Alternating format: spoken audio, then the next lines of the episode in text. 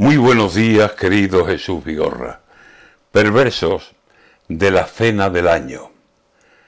¿Qué va a pasar en la cena la noche del 24? ¿Podrá ser cena en familia o será cena en privado, dos como mucho a la mesa y extremando los cuidados? Ni ropa de Papá Noel ni ropa de Reyes Magos. El COVID viene esta vez vestido de algo muy raro pero extendiéndose más y metiéndose hasta el patio. Omicron se llama ahora el bicho de los diablos, y no respeta siquiera al que tiene en los dos brazos las tres vacunas precisas que parecían salvarnos. Y a cuatro días de fecha, la noche del 24. ¿Ya saben lo que tenemos? Pues la gran cena del año.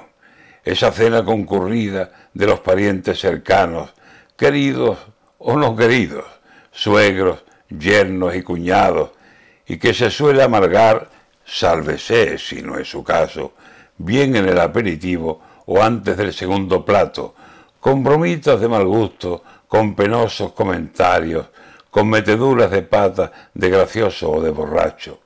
Pero este año, a saber a cuánta gente sentamos, si están diciendo las voces que puede haber más contagios. Un dineral en marisco podremos al fin ahorrarnos, y en jamón, y en buenos vinos, y en postres la mar de caros. Dejamos para otro día los brindis y los abrazos, y, las navajas rastreras que suelen rondar los bajos de la mesa y de las sillas, soñando un certero tajo.